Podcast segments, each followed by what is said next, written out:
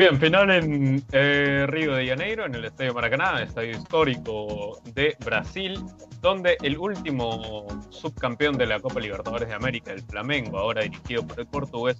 Paulo Sousa, se impuso por 3 a 1 frente al Talleres de Córdoba, dirigido por Pedro Caixinha,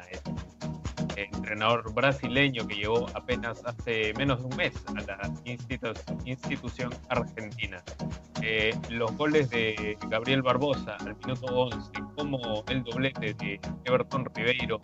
tanto al minuto 26 como al 60, marcaron la pauta para lo que fue la tónica del encuentro. Eh, bueno, muchos redactores del staff de Chalaca estarían de acuerdo el, siguiente, el siguiente enunciado, pero más importante que el tamaño es saber darle uso. Y Flamengo, que es uno de los equipos más grandes, no solo del continente, sino que del mundo entero, a puro peso encontró la forma de doblegar a, a un Talleres que, bien hizo esfuerzos para, amenazar el marcador, pero sencillamente no le alcanzaba. La cancha le quedó grande, el partido le quedó grande, la circunstancia le quedó grande y terminó cayendo por dos goles eh, de desventaja. la clara figura del partido, el capo, ha terminado siendo Everton Ribeiro, que, como ya decía antes, marcó por partida doble, primero de derecha al minuto 26 en una incursión de izquierda al centro,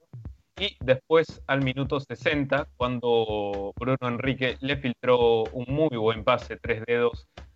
para que el, número 7, además capitán del Mengao, eh, defina para el 3 a 1 y el último tanto del encuentro. Pudo haber sido un poquito más largo el marcador, pero lo cierto es que Flamengo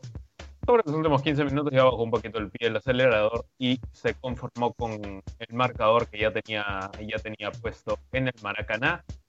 Y con esto se lleva momentáneamente el liderato del grupo H de la Copa Libertadores, eh, sumando 6 puntos de 6 posibles.